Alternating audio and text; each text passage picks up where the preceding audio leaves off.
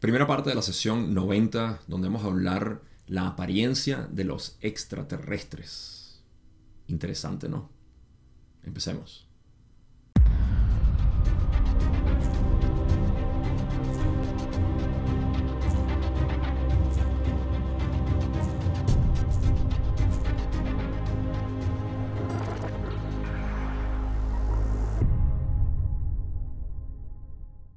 Tengo que admitir, para los que me conocen, que esta es una manera de poder atraer tu atención hacia lo que es este tipo de discusión, porque yo estoy bastante consciente de lo que normalmente uno piensa cuando ve este tipo de, tópico o título donde se habla de cómo se ven los extraterrestres, qué forma tienen.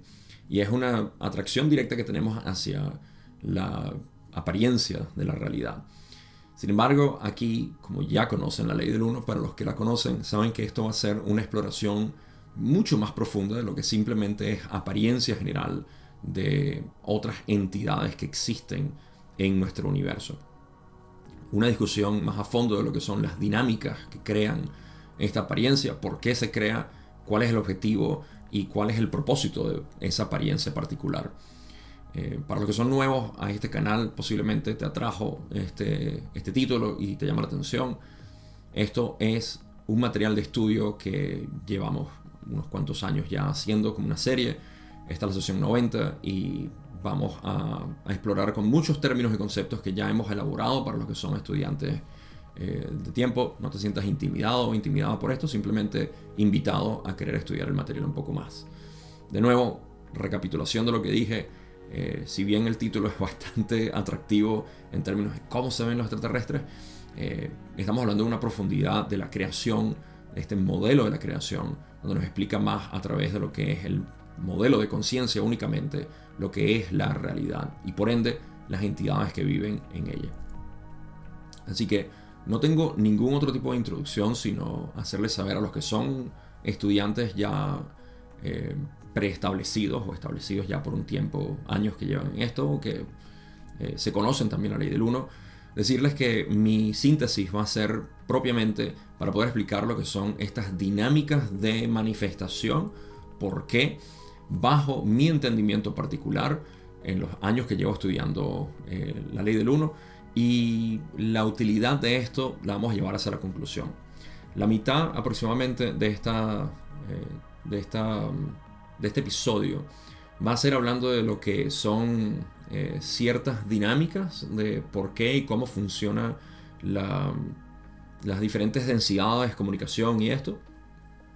Y la otra mitad va a ser lo que es la apariencia como tal, o cómo se forma la apariencia.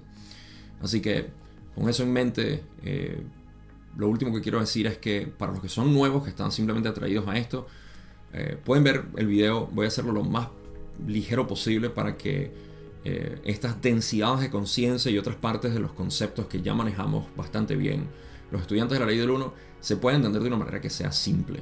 Ese siempre ha sido mi objetivo, eh, incluso para cualquier persona que se está entrando. Sin embargo, una advertencia que mucho de esto realmente necesita estudio para comprenderlo a mayor plenitud. Sí, esto no quiere decir que no vas a poder entender nada, sino simplemente que eh, hay mucho más. Es mucho más fascinante el estudio de lo que lo puedo hacer eh, superficialmente. Con eso en mente, vamos a arrancar la sesión porque son varias preguntas que tenemos. Definitivamente va a ser dividida en tres partes, tres episodios, este siendo el primero. La primera pregunta es como la de, de siempre, Don diciendo, primero por favor dame la condición del instrumento. Rand dice, el déficit de energía del complejo físico se incrementa algo por las continuas distorsiones hacia el dolor. Los niveles de energía vital están como se indicó anteriormente, habiendo fluctuado ligeramente entre las solicitudes. Eh, de nuevo, haciendo honor a las personas que pueden estar sintonizándose al canal por primera vez y sobre todo a este tipo de, de material. Estamos hablando de un material canalizado, así que la primera pregunta está revelando el hecho de que es una comunicación entre una entidad conocida como Ra, que es un complejo de memoria social, Ahí les arrojo el primer término que tenemos que, entender en otro video. En mi canal puedes encontrar todos esos videos. Y un ser humano, Don Elkins, quien era un científico en esencia que estaba utilizando esta investigación para poder eh, sacar mayor información de lo que llamamos canalización. Más detalles, por supuesto, en este canal.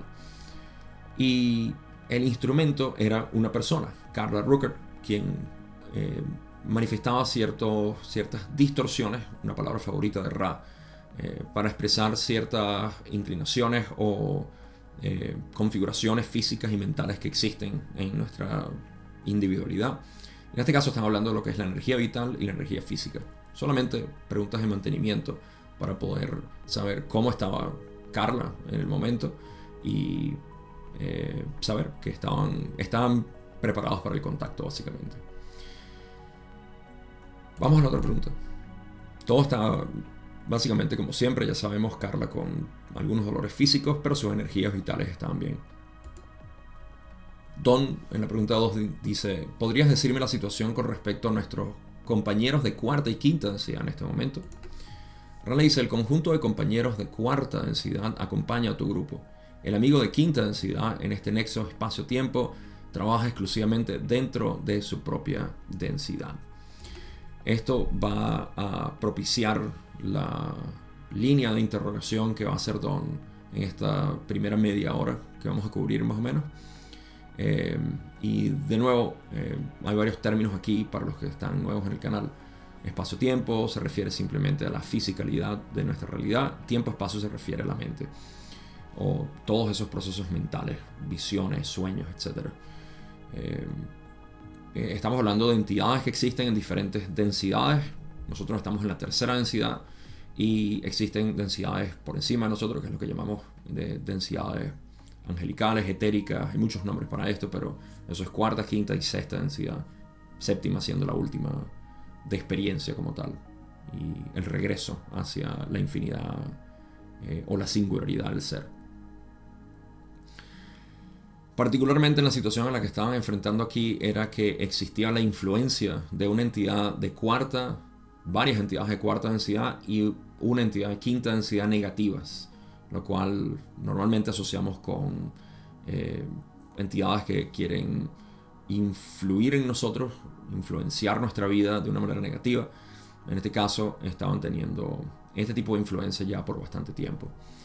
Eh, y ahora vamos a ver lo que son estas influencias, cómo funcionan estas influencias entre cuarta y quinta densidad.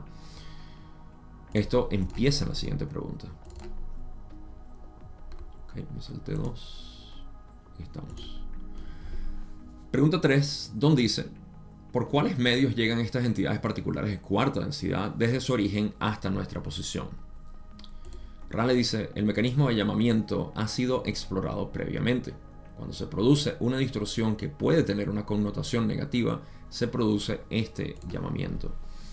Eh, Anteriormente en otras sesiones hemos hablado de este mecanismo de llamamiento o llamado en general de, las entidades de tercera densidad.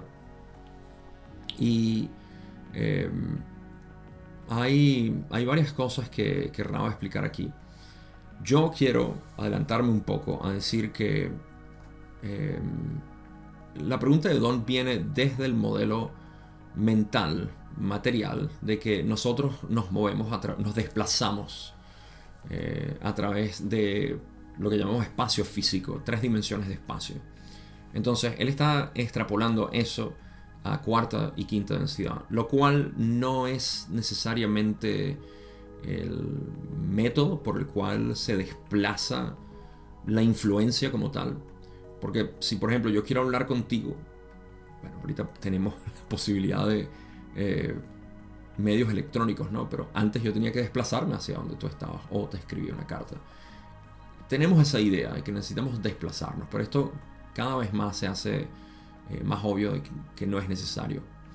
Obviamente, en densidades más altas no existe la necesidad de estar en un espacio físico para poder transmitir nuestro mensaje, nuestra comunicación, nuestra influencia de información a otras entidades, a otras partes de nuestro ser. Bien, entonces eh, recuerden que Don está yendo desde esta mentalidad física de desplazarnos, cómo se mueven estas entidades. Así que Ra, de una manera muy general, habla de lo que es el mecanismo de llamamiento, lo cual es el, eh, es el modo por el cual no, lo que nosotros llamamos ser humano, la entidad que nos creemos que somos, que vivimos, que experimentamos, eh, tiene contacto con otras densidades. Y esto es a través de un mecanismo de llamamiento. Esto es, en esencia, cuál es mi interés. Punto. ¿Cuál es mi interés? Mi interés es hacia ciertas inclinaciones, pues la influencia del universo va a fijarse en mí dependiendo de cuál sea la dirección que yo busque. ¿sí? Así que primero, eh, eso es lo que establece Ra. Ya sabemos que el, mecanismo de llamamiento depende de nuestra propia inclinación. Entonces, una de las maneras por las cuales las otras entidades se mueven hacia nosotros, se dirigen hacia nosotros. Y fíjense que la palabra dirigirse en español puede ser de trasladarse, pero también para yo me dirijo a ti ante este medio para comunicarte, tal, tal. Hay una. Me, dirijo a ti, hay una dirección de comunicación. Entonces Ra dice, cuando se produce una distorsión que puede tener una connotación negativa, se produce este llamamiento.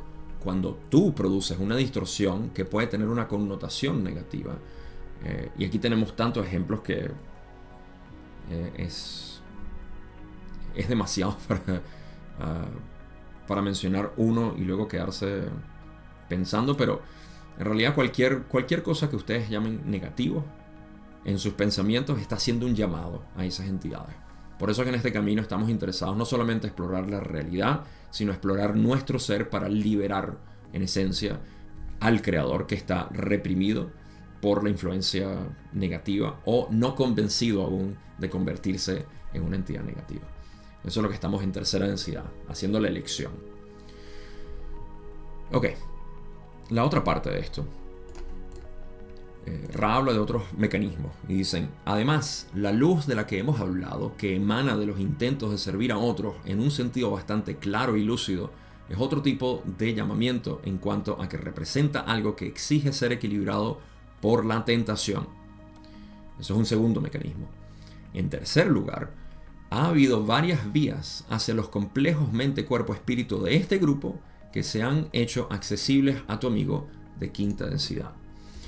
Em, bien, vamos a explicar la segunda, el segundo método de llamamiento. es, algo indirecto aquí. Sin embargo, sigue siendo propiciado por el ser. En, todas las situaciones siempre está propiciado por el ser. Esto es algo importante para las personas que, eh, que todavía tienen vestigios de esa idea de que hay demonios o entidades o ángeles que están causando influencia en mí. Como que uno es víctima de eso y está siendo moldeado por ellos sin tu voluntad. Esto no es cierto. La voluntad es la primera distorsión de un libre albedrío. Es lo mismo. Eh, nuestra voluntad es lo primordial en la creación. Inconscientemente podemos tener una voluntad dirigida hacia negatividad sin saberlo y sufrimos por ello, porque son procesos inconscientes. Sin embargo, nuestra voluntad, nuestra dirección, nuestro enfoque, en realidad es lo que determina nuestro ser, hacia dónde nos enfocamos, nuestra energía, nuestra atención mental.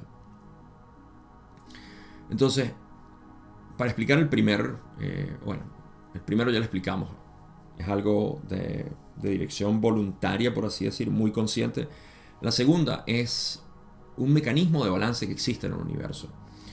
Cuando nosotros hacemos algún trabajo de servicio a otros, siempre tiene que haber un balance. Siempre tiene que ofrecerse la tentación hacia lo negativo. Hemos tenido tantos ejemplos de esto en la historia, ah, principalmente en nuestras comunidades hispanas que están eh, influenciadas enormemente por el cristianismo tenemos a Jesús cuando se fue para el desierto por 40 días y fue tentado por el diablo.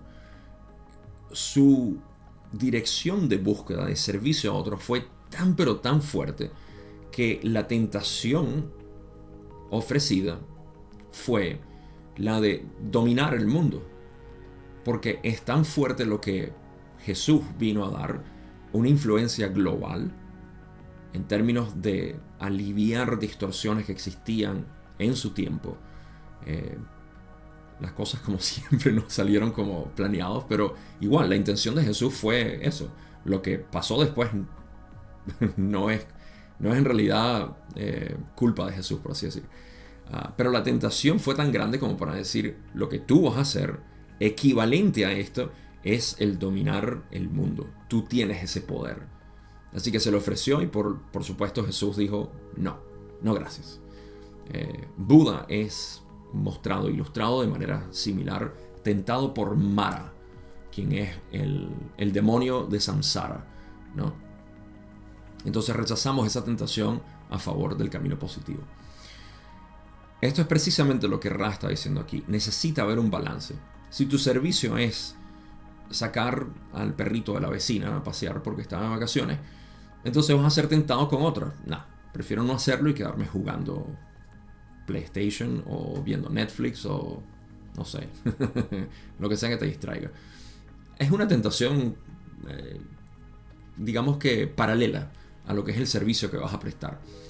A eso se refieren ellos con la luz de la que hemos hablamos, que emana en los intentos de servir a otros. En el caso del grupo de Don Carley Jim se refiere a el servicio que estaban prestando de traer esta información de la ley del uno, pues obviamente las tentaciones eran equivalentes en potencia. Eh, y eso es otro tipo de llamamiento que representa lo que exige ser equilibrado por la, por la tentación. En pocas palabras, por por la luz tan grande que ellos estaban trayendo, tenían que atraer una tentación oscura del mismo calibre, por así decir. Esto no es, digamos, una oportunidad de aprovecharse, sino algo natural del universo. Tú necesitas siempre ser tentado con ambas decisiones, con ambas opciones. ¿Cuál es tu decisión? En tercer lugar, dicen, eh, ya han existido varias incursiones hacia cada uno de los integrantes del grupo eh, para, para que el, amigo de quinta densidad se refieren a la entidad negativa de quinta densidad que estaba haciendo este tipo de, de influencias pueda calar en la psiquis de cada uno de ellos. Así que se han abierto esos canales de temor, preocupación. Eso es lo que yo especulo que estaba sucediendo ahí.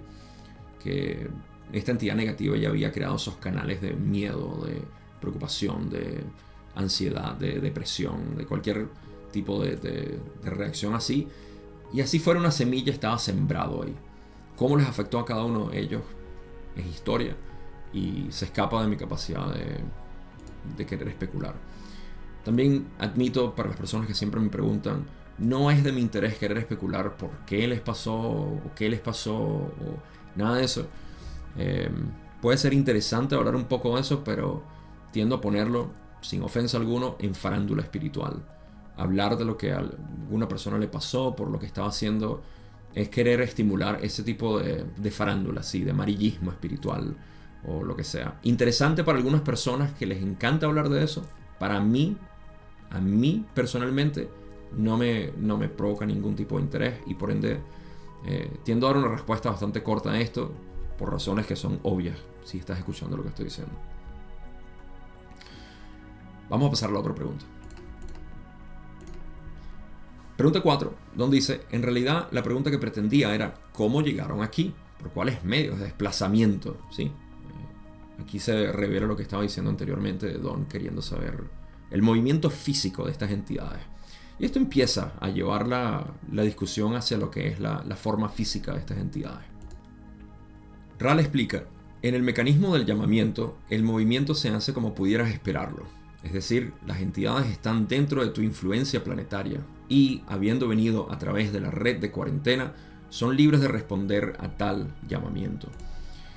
Em, lo primero que vamos a explorar aquí es, y aquí se puede, pudiéramos entrarnos a una investigación más profunda de cómo funcionan las densidades y subdensidades y voy a hacerlo de una manera superficial, de nuevo para aquellas personas que estén sintonizando por primera vez y quieran saber un poco sobre cómo funciona esta, eh, estas diferentes capas de la realidad explicadas en el modelo de la ley del 1. Eh, pero tenemos que empezar a entender eso para poder comprender a qué se refieren cuando estamos hablando de movimiento, qué son estas entidades en movimiento hacia nosotros. Así que em, voy a explicar de alguna manera las densidades de conciencia, como ya dije o aludí eh, anteriormente, son, son experiencias que existen y todo esto es para la, o digamos que la experiencia de la creación. Más importante ahorita vamos a hablar de lo que es segunda, tercera y cuarta densidad. La segunda densidad se refiere a animales, plantas y incluso algún tipo de territorio. Hay anomalías dentro de lo que es nuestro entendimiento de lo que son eh, entidades de segunda densidad. Eh, pero a eso se refiere. El planeta está vivo, básicamente decimos. ¿sí? Esa vida que tiene el planeta es segunda densidad. En todos sus aspectos. Podemos decir hasta que una montaña tiene, tiene personalidad. Tercera densidad se refiere únicamente a los seres humanos. Eh, hay animales de segunda densidad que describen un patrón muy pero muy similar a tercera densidad. Y eso quiere decir que han evolucionado lo suficiente como para ser un vehículo para los, la conciencia experimentarse ahora en tercera densidad. Pero no son propiamente tercera densidad.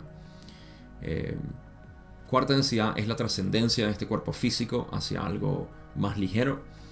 Y sin embargo sigue estando atado a la parte física evolutiva del planeta eh, pero ya llegaremos ahí. La subdensidad es otro detalle que es necesario explicarlo aquí. Dentro de cada una de estas densidades, por ejemplo, en nuestra tercera densidad, que es en la que estamos más familiarizados, existen subdensidades. Estas subdensidades las conocemos naturalmente como centros energéticos o chakras.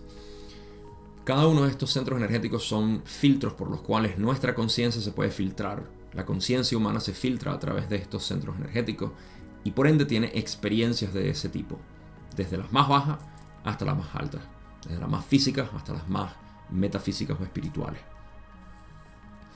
Así que, ¿por qué estoy explicando todo esto? Porque naturalmente existen corrientes de experiencia o de disponibilidad de experiencia en cada uno de estos centros energéticos, subdensidades.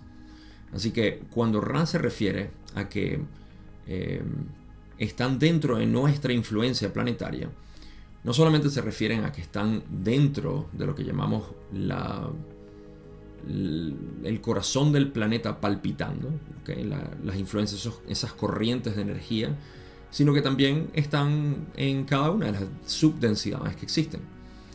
Y digamos, entidades que son de cuarta densidad tienen esa influencia en nuestro planeta si así lo desean y por supuesto si tienen ese llamamiento, como hemos estado explicando, esas influencias de llamado hacia la entidad o las entidades, grupo de entidades, etc. Es una dinámica bien bonita que tenemos que, empezar a, crear visualización para entender cómo funcionan estas energías en dinámica.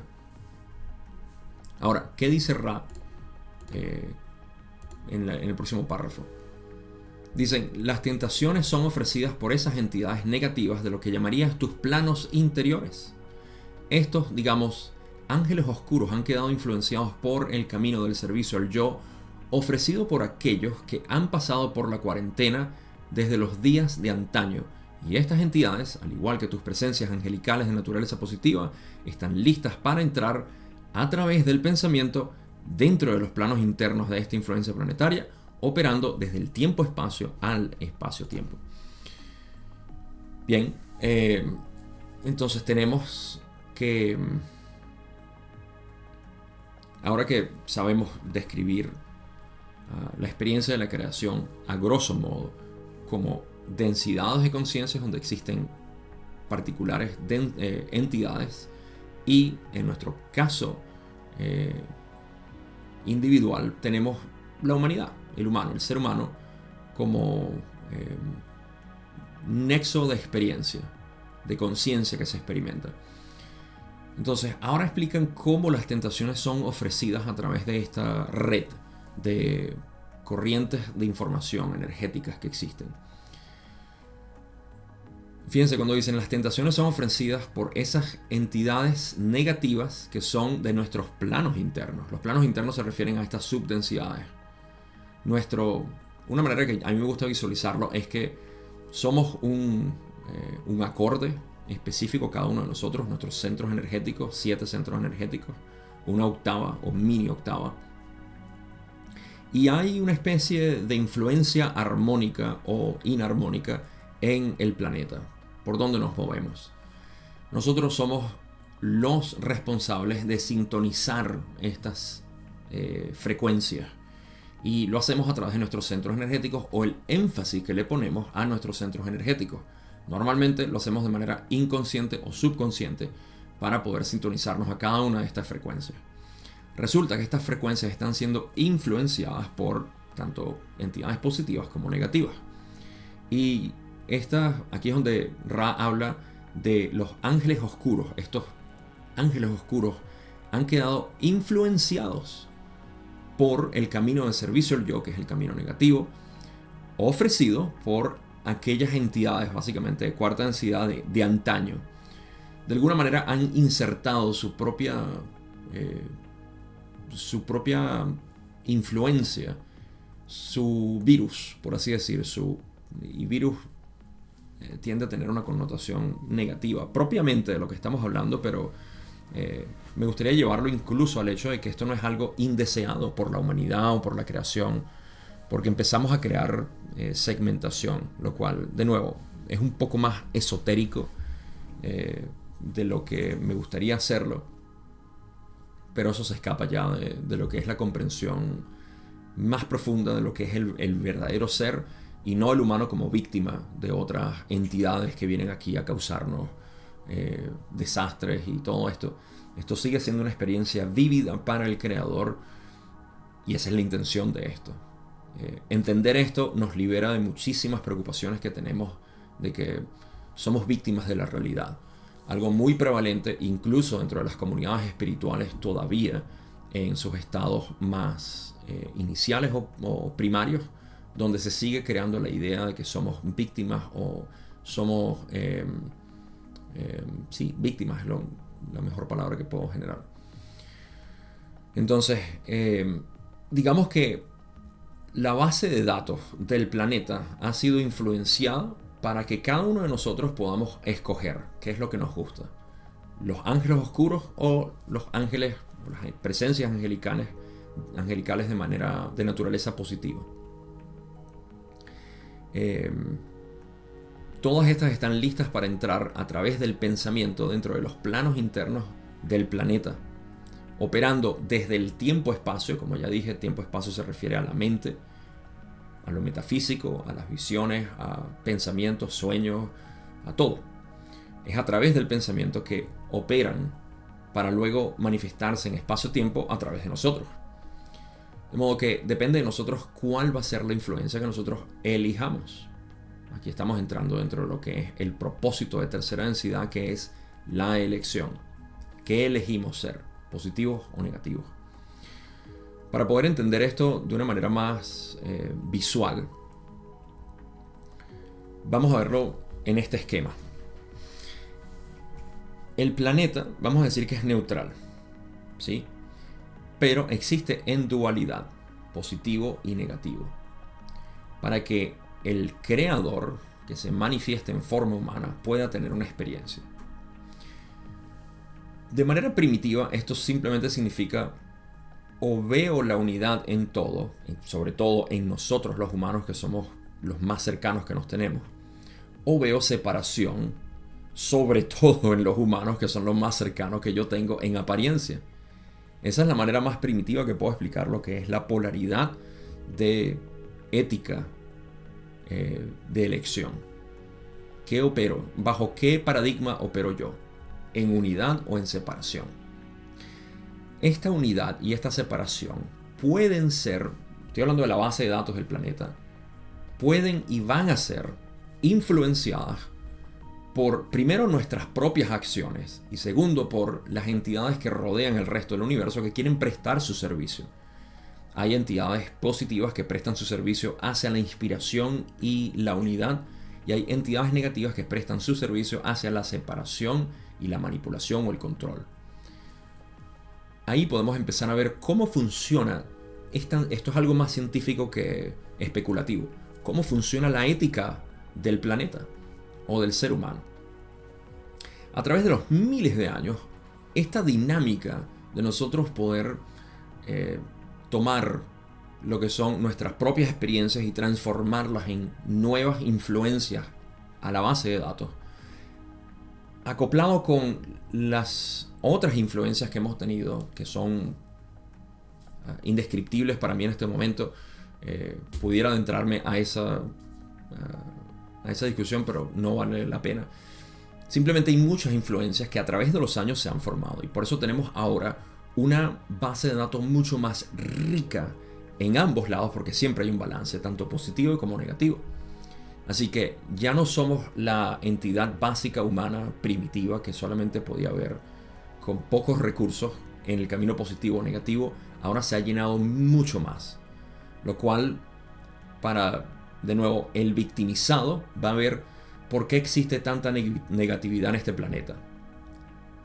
Como contrario, o invitación a estas personas que todavía tienen estos pensamientos negativos, se les hace la oferta, es decir, nota lo positivo que tenemos en el planeta. Eh, estoy consciente de que muchas personas están cegadas por la negatividad, afectados porque naturalmente es muy fuerte, ah, pero en algún momento hay que hacer la elección de empezar a ver las cosas por su lado positivo. Y esto ya es una discusión filosófica y por supuesto individual que hay que hacer con la persona para ver en dónde está en su nexo particular de experiencia viviendo la negatividad y la positividad. Pero la dinámica es esa. Existen corrientes de información cada vez más alimentadas por la experiencia no solo del ser humano, sino por las influencias que ha llamado consciente o inconscientemente de los planos interiores y de otras densidades. Es la mejor manera que puedo reducir todo esto de una manera comprensible que abarque todo lo que se está diciendo aquí. Pero hay mucho más que discutir y no me alcanza el tiempo para, poder hacerlo. Ra continúa y dice, el mecanismo de la entidad en quinta densidad va de densidad a densidad y es de naturaleza mágica. La cuarta densidad por sí misma no es capaz de construir el acceso hacia la red de energía. Sin embargo, es capaz de usar lo que se ha dejado intacto. Estas entidades son nuevamente las entidades de Orión, de cuarta densidad. Eh, ok. Aquí nos agregan otro elemento más en cuanto a las capacidades que tienen las entidades en sus distintas residencias o densidades. En este caso hablan de cuarta y quinta densidad. Desde cuarta densidad, eh, mejor dicho, desde la quinta densidad, existe la trabajan remotamente, ¿no? desde casa, como diríamos ahorita. Su casa es quinta densidad. Por ende, no necesitan desplazarse a través de las corrientes de información. Al menos, no, corrijo eso. A través de, eh, de desplazamiento hacia el planeta en diferentes eh, corrientes existentes. Pueden crear ah, sus propios canales, por así decir. Y cuando hablan de naturaleza mágica se refieren a la descripción que le damos en la ley del uno a magia, que es hacer cambios en conciencia a voluntad. Eh, esto es algo más propio de una entidad de quinta densidad por, razón que, por razones que voy a explicar ahorita. Ah, pero eso es lo importante, saber que las entidades de quinta densidad eh, sí son capaces de generar sus propios canales para hacer trabajos directamente en la conciencia de otras entidades. Ah, y esto depende una vez más del llamamiento de, la entidad, lo cual es algo que se escapa ahorita del alcance de, este episodio.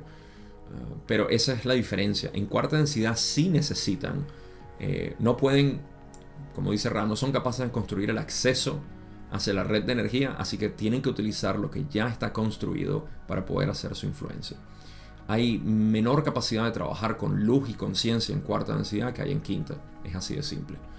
Eh, Así como hay menor capacidad de crear autoconciencia en segunda densidad, como lo es en tercera densidad. En tercera densidad es un hecho. Ya hemos. Eh, no, somos maestros de eso, somos no maestros, somos naturales en autoconciencia. Pero en segunda densidad no. En segunda densidad se está creando eso. Hay limitaciones en cada una de las densidades, dependiendo del trabajo que sea apropiado para esa densidad, por supuesto. Al, nivel evolutivo en el que esté la entidad. Eh, y bueno, enfatizan que estas entidades son de Orión, por supuesto, de cuarta densidad. Así que, resumen, los de quinta densidad pueden crear sus propios canales de información directo para hacer cambios en conciencia o voluntad, mientras que los de cuarta necesitan otros canales abiertos y por supuesto usan la influencia de los planos internos para poder hacer su trabajo. Esto es según lo entiendo yo, cada quien puede interpretarlo a su manera. Pregunta 5, donde dice, afirmaste anteriormente que las entidades de quinta densidad tienen un parecido con nosotros en tercera densidad en el planeta Tierra. Pero la cuarta densidad no. ¿Podrías describir las entidades de cuarta densidad y decirme por qué no se parecen a nosotros? Esto es una buena pregunta. Ahorita expando un poco más en la pregunta y eh, también sobre la respuesta de Ra. Ra dice, la descripción debe moderarse bajo la ley de la confusión.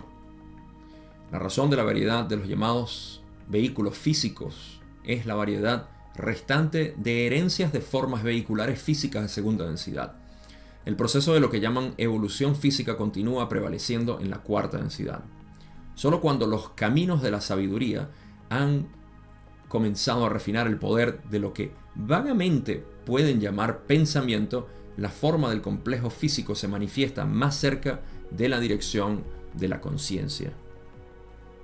Este párrafo lo quiero descomponer eh, a plenitud, a completitud, porque está lleno de, mucha información que nos va a ser útil eh, para lo que, lo que nos viene ahorita con las siguientes preguntas. La pregunta de Don en sí tiene que ver con que en algún momento Ra dijo que las entidades de quinta densidad se parecen ah, o que son idénticas en nosotros, tienen un parecido muy grande con nosotros, mientras que las de cuarta densidad no. Y le está preguntando por qué. ¿Por qué estas entidades de cuarta densidades no se parecen a, nosotros? Entonces, Ra en esencia, primero les dicen que la descripción va a ser modulada por la ley de la confusión, lo que quiere decir que hay información que no pueden dar, sino invitarnos a imaginar. Eh, yo voy a dar, por supuesto, mi percepción de lo que esto significa, basado en lo que Ra dice y en mi propia experiencia, aparte de lo que eh, es un... Cuando tú hablas por experiencia propia, estás hablando por lo que puedes comprobar dentro de ti y que obviamente se refleja en la realidad como, como un axioma. ¿no? Que el axioma sea visto por otras personas o no, no depende de uno, sino de la otra persona y la capacidad que tenga para querer eh, absorber la información de la manera como se le está entregando. Así que Ra dice, la razón de la variedad de los llamados vehículos físicos es la variedad restante de herencias de formas vehiculares físicas de segunda densidad. Ok, eso no se entiende así a, primera vista, así que vamos a explicarlo. La variedad de los, de los vehículos, okay, de nuestros cuerpos físicos, tiene que ver con segunda densidad. Recuerden que la evolución de cada uno de nosotros viene de un animal, de un vehículo de segunda densidad que existía, que ya no existe, que ha evolucionado en nosotros, pero que podemos ver vagamente como eh, primates en nuestra naturaleza. Y somos primos del chimpancé, decimos, o del orangután y de otros animales que son primates. Más lejos todavía de mamíferos y más allá de, bueno, toda la, eh, taxonomía que tenemos, esta eh, manera de, describir lo que ha sido el proceso evolutivo de movimiento, simplemente. Eh, aquí hay un par de cosas que quiero ir estableciendo dentro de lo que es la ilustración que podemos tener para entender lo que Ra está diciendo aquí. Voy a explicarlo y luego entramos a lo que es la, descripción que Ra da. En primer lugar, vamos a hablar de lo que realmente es. Estamos, como ya he dicho, bajo un paradigma materialista. Este modelo materialista dice que nosotros somos un producto de una coagulación de materia llamada átomos, moléculas y otros componentes que forman lo que llamamos el patrón físico de un ser humano. Y que por coincidencia de la, del universo se ha creado en nosotros algo que llamamos autoconciencia. ¿Okay? Todo este es el paradigma materialista, físico, científico. De modo que la conciencia está relegada hacia un producto fortuito de la creación. En el modelo de la conciencia únicamente, hacemos lo contrario, porque entendemos que el universo no está hecho de materia. El universo es conciencia pura y aparenta ser materia. E incluso para el desmayo de muchos metafísicos, aparenta ser energía también. Porque el universo no es ni energía ni materia. Eso es una aparente o una apariencia dentro de la conciencia que lo hace ver así. Para usos prácticos podemos decir está hecho de energía y materia, ¿cierto? Para poder conversar como modo convencional, digamos, como concesión social. Podemos utilizarlo para describir la realidad. Sin embargo, no es así. No podemos empezar con el producto para entender lo que es su origen. El origen siempre es la conciencia. ¿Por qué menciono todo esto? Porque vamos ahora a verlo al revés.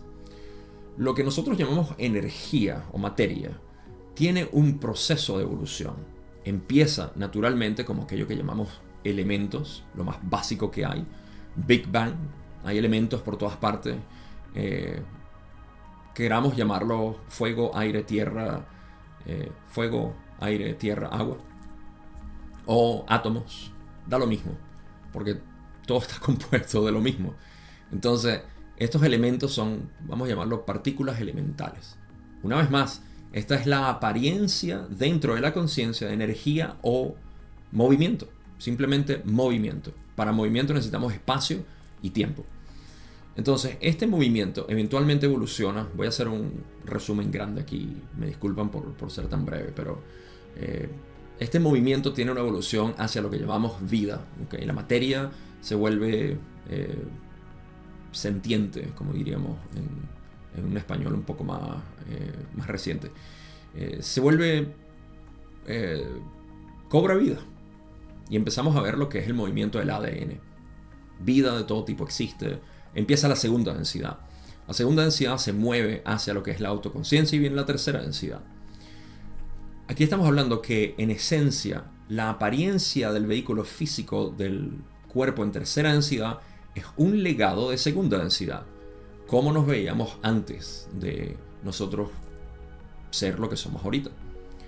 Entonces tenemos pelo, tenemos uh, apéndices, eh, tenemos hasta un coxis, podríamos decir que es un legado de, la cola de algún tipo de primate, se ha dicho. Uh, tenemos una estructura ósea similar a ellos, la calavera, o lo que es nuestra em, nuestra capacidad craneal también es similar, aunque ha crecido, etc. Todo esto es un legado del vehículo físico de segunda densidad que fue nuestro ancestro. El proceso de lo que llaman evolución física continúa prevaleciendo en la cuarta densidad.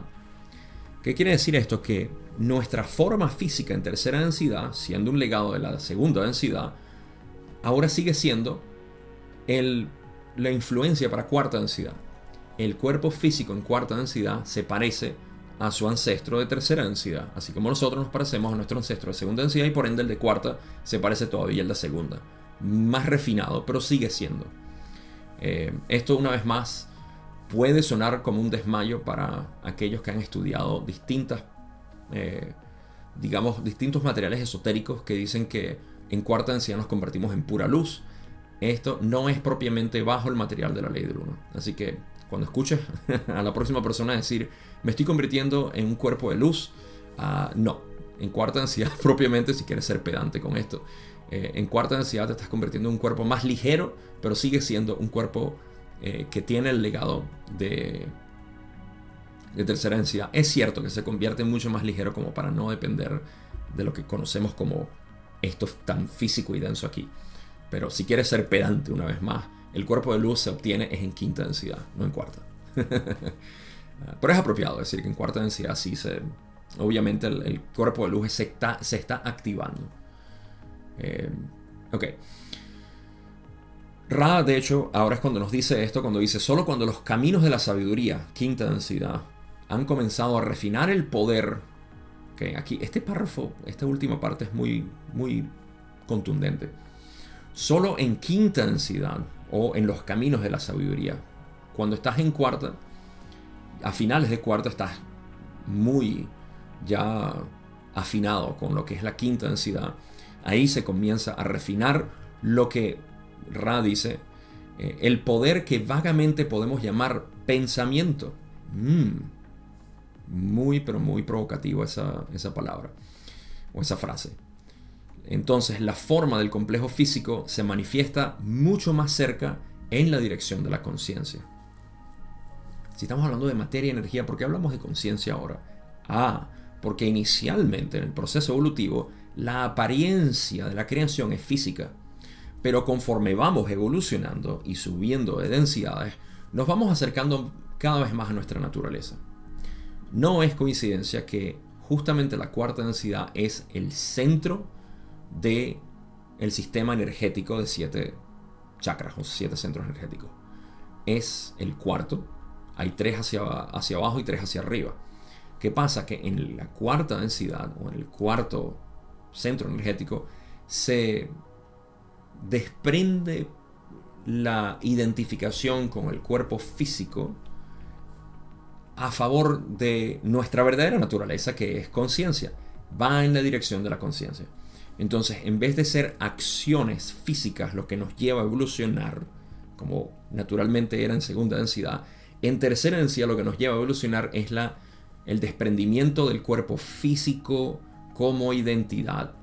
Esto acarrea muchísimas preguntas que normalmente se hacen en el camino místico. Los gnósticos hicieron eh, muchas incursiones en esto y dejaron eh, posiblemente un legado mancillado que quiere decir que el cuerpo no importa. Ah, los yogis también han hablado de esto y esto es inválido. Esto no quiere decir que el cuerpo no importa. Es que la identificación con el cuerpo se pierde. Eso no quiere decir que descuidas tu cuerpo, como algunas personas han dicho de una manera eh, poco responsable, al decir que cualquier persona que entra en misticismo descuida su cuerpo. Esto, de nuevo, se puede ver por la calidad de la información que es ignorante o en desconocimiento de lo que realmente significa, pero ciertamente admito que en la información vaga que existe en ciertas escuelas de misterio, se advierte sobre esto, que puedes perder. Y bueno, esto eh, no es así. Ah, y lo digo porque hay muchas personas que han, han traído este tipo de, preocupación a, a, mi propia eh, atención y hay que desmentirlo por lo que es. Esto no es cierto. Ah, el desprendimiento del cuerpo es simplemente la identidad de que yo soy un cuerpo físico.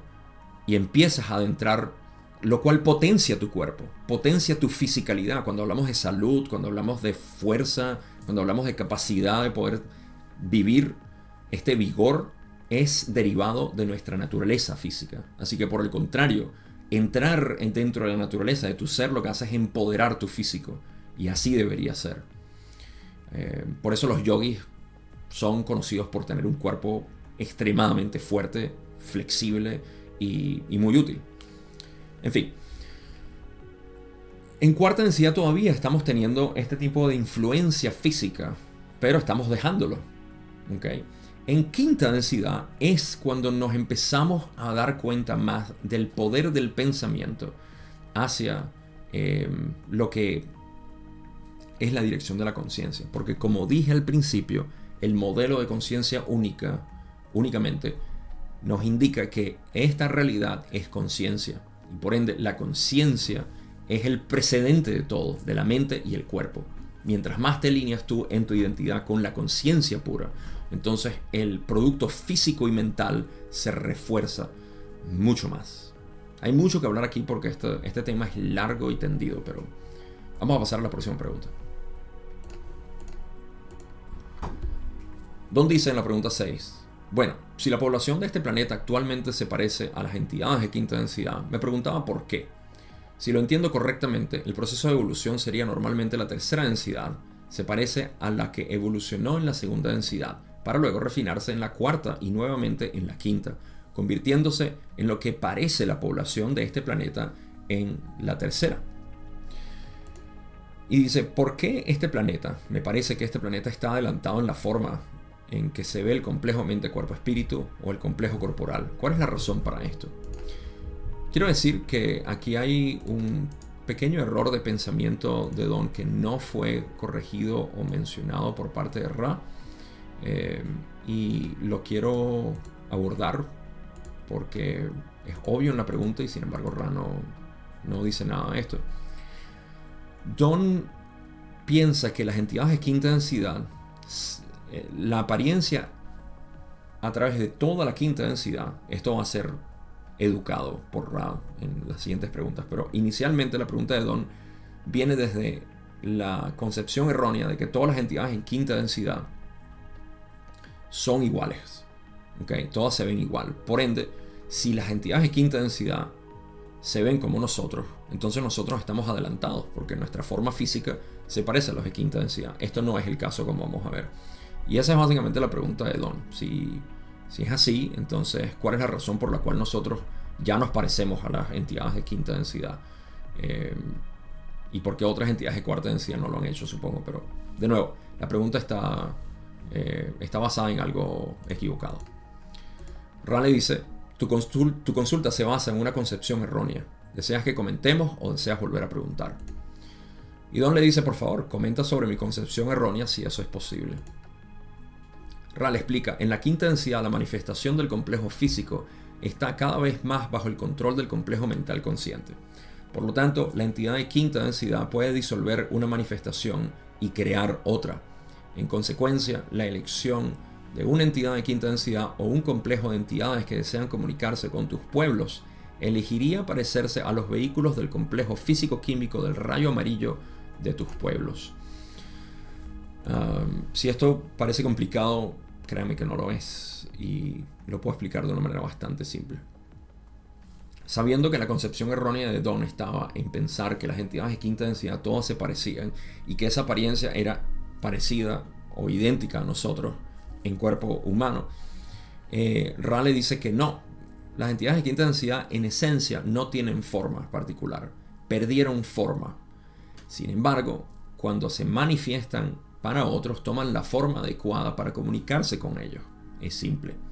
Si tu forma, que naturalmente puedes ver, una vez más, bajo el modelo de la conciencia, únicamente sabemos que la conciencia no tiene forma. Yo soy la conciencia. Por ende, yo tomo la forma que me provoque. En nuestra imaginación podemos tomar cualquier forma. Aquí en tercera densidad seguimos bajo la influencia de lo que es este proceso automatizado de cuerpo físico-químico del ADN. Por ende, no podemos reconfigurarlo como nosotros queramos. Es parte de la estructura de las densidades de conciencia. Punto. Si quieres modificar tu manera en que te ves, salvo cirugía plástica, tienes que ir a tu imaginación. Em, entonces, ¿qué pasa? Que en cuarta densidad seguimos bajo la influencia de esta configuración o inercia de ADN, sigue influenciando nuestro cuerpo físico, pero estamos empezando a soltar esa eh, esa dependencia del cuerpo físico, eh, digamos que mm, ah, propulsado por lo que es la, eh, la dirección por la que va nuestro ADN de segunda densidad. Y luego empezamos a crear lo sin forma. Esa, esa realidad informe que somos. ¿okay? Y esta realidad informe, cuando creamos una maestría de esta realidad informe, entonces la forma es nuestra, es nuestra herramienta, es nuestra manera de manifestarnos. ¿sí? Eso es lo que Ra está diciendo aquí. Por eso dicen, la manifestación en la quinta densidad del complejo físico está cada vez más bajo el control del complejo mental consciente. ¿okay? el complejo mental consciente se refiere a esta matriz que nosotros vemos, esta interfase con la cual nosotros estamos generando la realidad.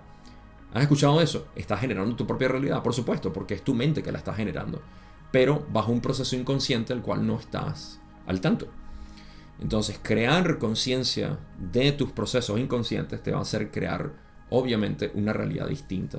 Esto entra dentro de lo que es el, eh, cómo manifestar tu realidad y el resto de lo que exploramos en el camino interno. Es lo que es parte de mi enseñanza, por supuesto, dentro de la búsqueda mística del ser.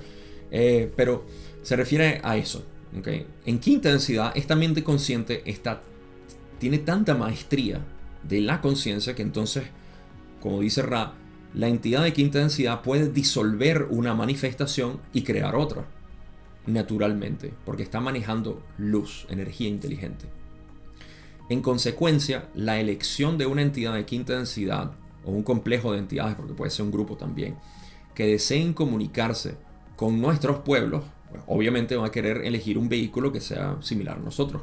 ¿Por qué va a querer parecerse a una jirafa deforme con, eh, no sé, con, alas por, por, patas? Eh, obviamente, una entidad de una, de una densidad mayor va a querer comunicarse en una forma que sea relativa a nosotros, que nosotros podamos relacionarnos. ¿sí? Así que eso tiene todo el sentido del mundo. Quinta densidad pueden crear sus propios cuerpos y formas. ¿Por qué no hacerlo de una manera que sea fácil para nosotros entender, ver y relacionarnos? Así que las entidades de quinta densidad no tienen forma, pero toman la forma que sea adecuada para la comunicación apropiada. Pregunta 8, donde dice, comprendo. De manera muy aproximada, si tuviera que desplazar a una entidad de tercera densidad de algún otro planeta a este planeta, aproximadamente qué porcentaje de ellas dentro del conocimiento de Ra se parecerían lo suficiente a estas entidades de la Tierra para pasar desapercibidas en una multitud. Ra le dice quizás 5%. La pregunta de Don eh, es, dentro del conocimiento de Ra, que es limitado, no es infinito, ¿cuántas entidades de tercera densidad se parecen a nosotros que si están caminando por ahí en la ciudad lo podemos ver y no notamos que son de otro planeta? Y Ra dice que son de eh, es 5%. Ah, estoy consciente de que hay personas que han hablado de esto como que sí, hay extraterrestres caminando eh, entre nosotros. A mí me parece que esto sería un, infringir del libre albedrío muy grande. Yo no compro esa idea, pero hey, quizá eh, particularmente me parece que no. lo que Ra está diciendo aquí es que si nosotros pudiéramos entrar en contacto con ellos en su planeta, nos viéramos idénticos. No están diciendo que, caminan entre nosotros, pero ciertamente hay mucha gente que lo piensa y no estoy aquí para romperles ese sueño. Eh, el otro 95% sabemos que no se va a parecer a nosotros, lo cual es un poco más de lo que yo pensaba en realidad. Digo, el 5% me parece mucho más de lo que yo pudiera pensar, pero eso es lo que Ra dice. Queriendo decir que a mí me parece que el 99% o más de la población galáctica o intergaláctica no debería parecerse a nosotros en lo absoluto. Pero eso es lo que Ra dice. Pregunta 9, donde dice, entonces hay una variación extrema en la forma del vehículo físico en tercera densidad en el universo. Supongo que esto también es cierto para la cuarta densidad. ¿Es esto correcto? Y bueno, sabiendo lo que ya sabemos, por supuesto que sí.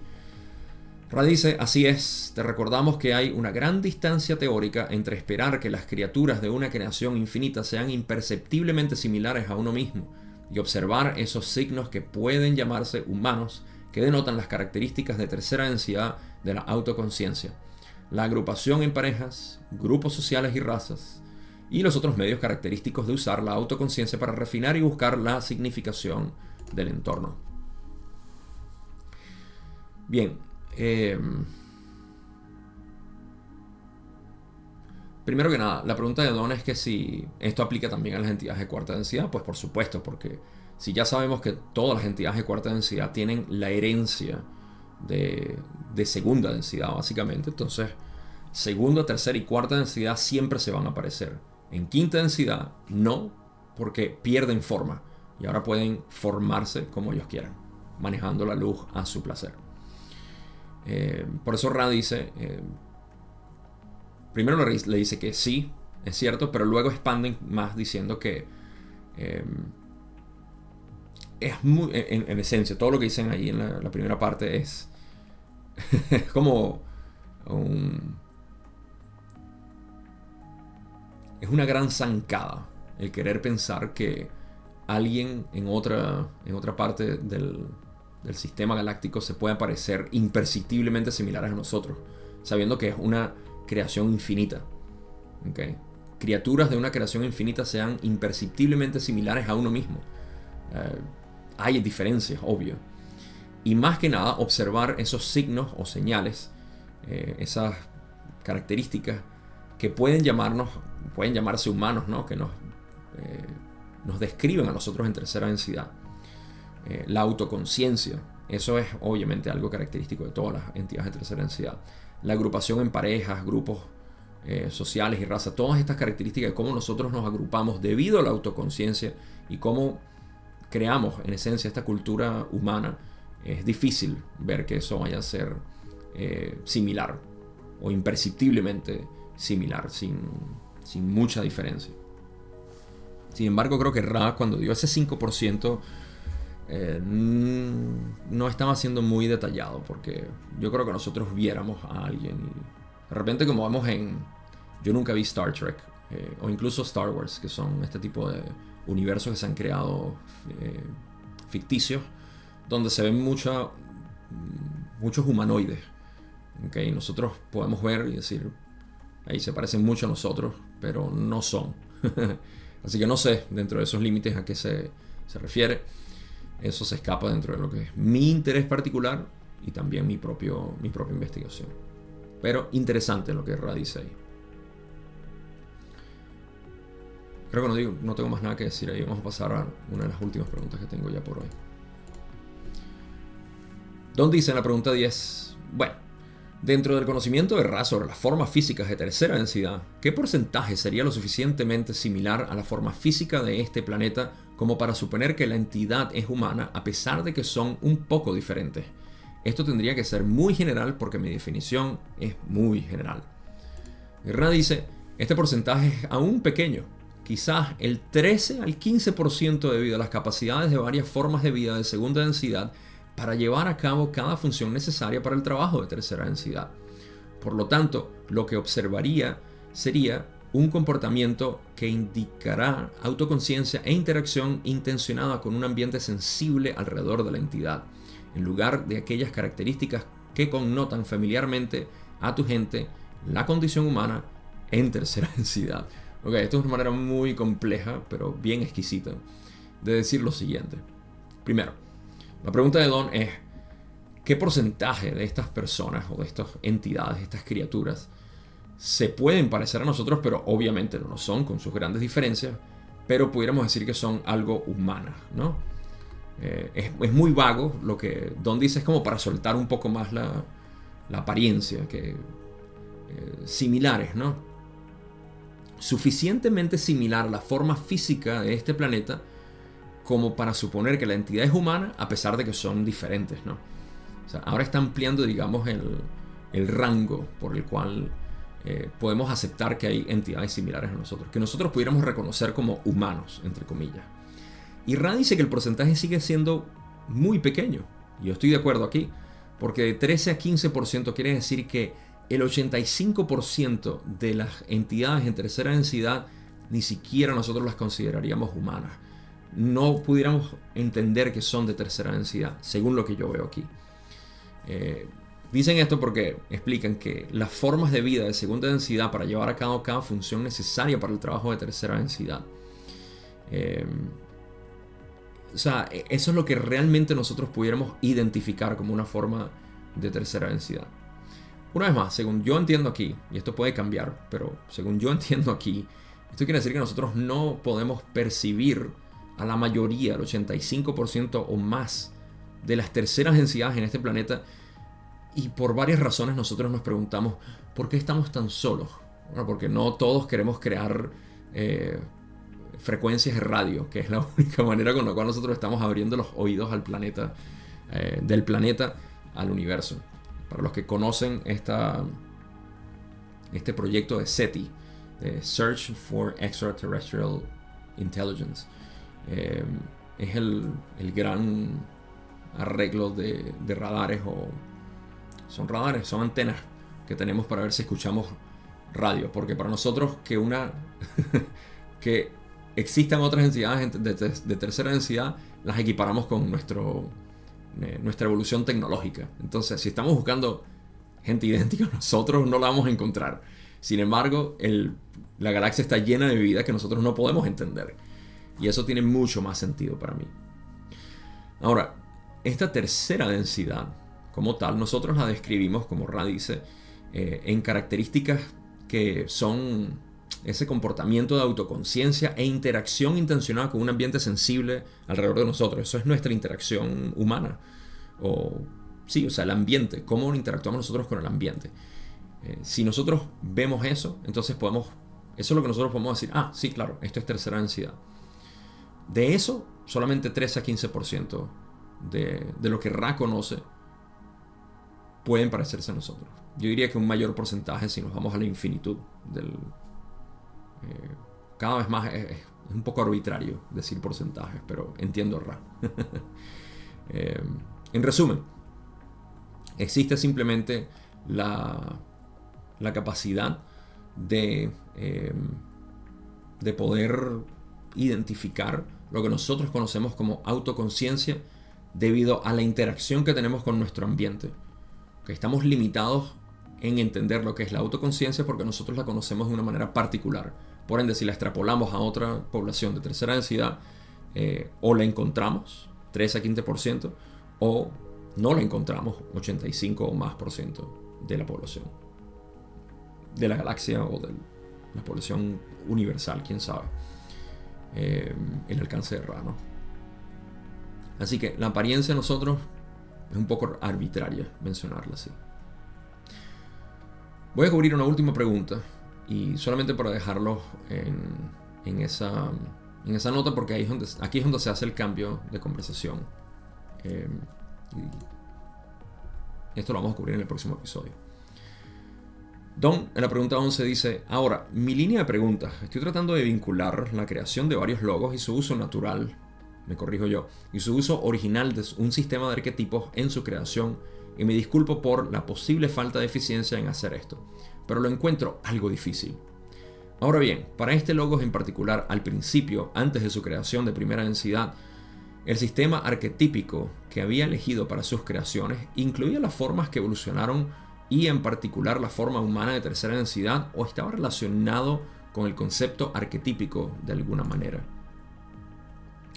Esta pregunta, vamos a leer lo que dice Ra antes de explicar esto. Ra dice, la elección de la forma es anterior a la formación de la mente arquetípica. A medida que el logos crea su plan para la evolución, entonces se invierte la forma elegida. La pregunta es bastante simple.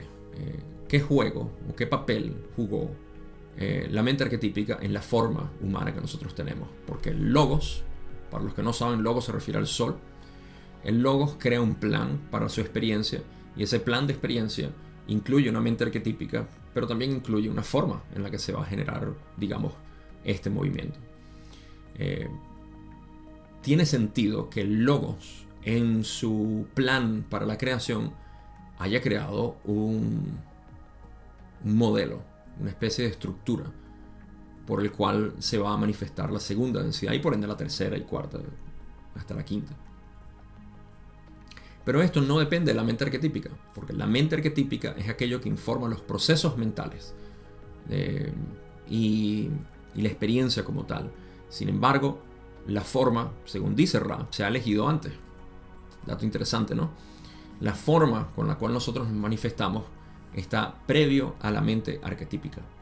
Es a través de la mente arquetípica que entonces la forma, cuando una vez manifestada, se empieza a experimentar de una manera particular. Y esto eh, tiene que ver entonces con la, elección de, de la mente arquetípica y ahí nos vamos.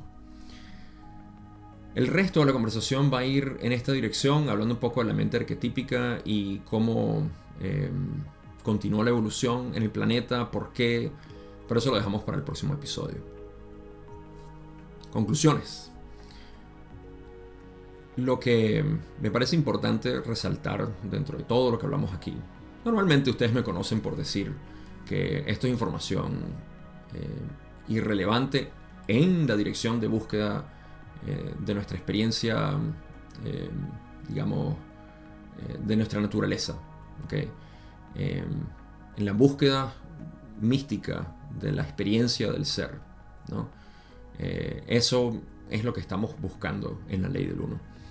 Sin embargo, estos siempre son temas que a mí me emociona hablar porque tienen que ver con la estructura de la creación, una manera de poder describir nuestro propio, nuestra propia experiencia mental y estamos hablando de lo que son influencias de la realidad en nosotros. Así que si hay algo práctico que puedo enfatizar aquí, es el hecho de que esto nos invita a salir. Sé que es un, bastante esotérico y profundo este, esta parte del material. Pero em, este, esto nos invita, honestamente, a analizar qué realmente somos. ¿Somos materia que está siendo influenciada por otra materia y energía? o somos la conciencia pura que tiene total soberanía sobre su creación. En muchos círculos, por razones que no voy a explicar ahorita, en muchos círculos espirituales se mantiene la creencia de que eso todavía no es el caso. Todavía no nos hemos convertido en esa conciencia, porque todavía somos humanos. Y por ende, estamos sujetos a los designios del universo. Somos víctimas, creación, costillas de Adán, por así decir. Esto es una creencia basada en una suposición falsa. Y me encantaría corregir esto en el resto de mi vida a través del modelo de experiencia directa que tenemos para corroborar que lo que somos es conciencia pura. Y si somos conciencia pura, no es una conciencia individualizada de la conciencia pura. Somos la conciencia pura. Somos el creador mismo. Y esto no es dependiente de una densidad a la que vamos en un futuro, de una especie de iluminación que vamos a tener en un futuro al cual nos estamos preparando ahorita para otra reencarnación.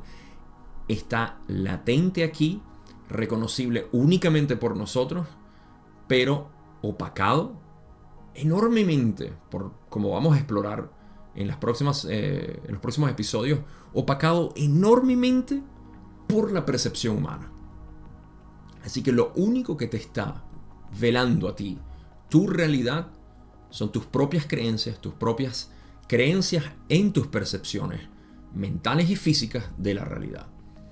Así que la manera en la cual esto nos invita a entender lo que, que nosotros somos los, árbitros, somos los jueces, somos los creadores de nuestro propio mundo, está aquí.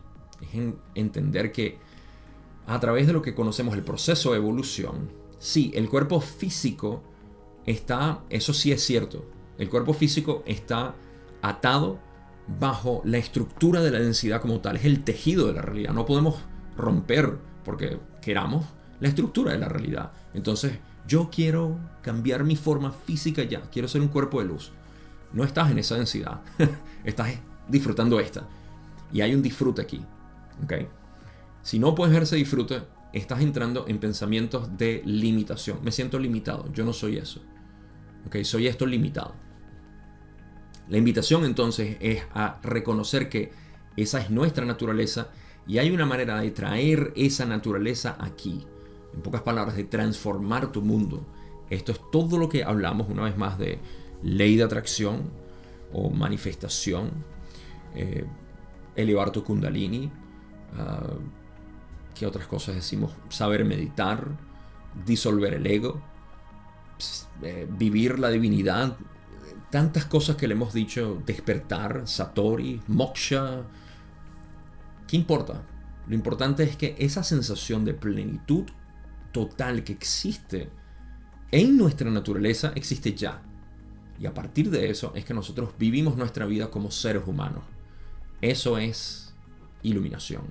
Eso es vivir desde la plenitud, no desde la escasez o limitación. Gracias, como siempre, por acompañarme en esta lectura. Esta sesión es fascinante y esta primera parte es un abreboca nada más de lo que nos queda. Si quieren adelantarse a leer el resto de la sesión, ya pueden hacerlo de manera directa en la página de LNL Research, creo que todavía no estoy seguro si han puesto las últimas sesiones, pero ciertamente en lawofone.info. Ah, si no está en la descripción, lo voy a dejar para que puedan verlo. Eh, pero tienen que navegar hacia la parte de español. Voy a ver si me acuerdo de dejar un vínculo abajo que, los lleve directamente al, material en español. Eh, admito que el material no es lo, lo más eh, refinado en términos de traducción, pero es lo suficiente como para hacer un estudio que no, yo no recomendaría que se haga solo, sino acompañado de la otra versión de los libros y si puedes leer inglés también, te invito a que lo hagas.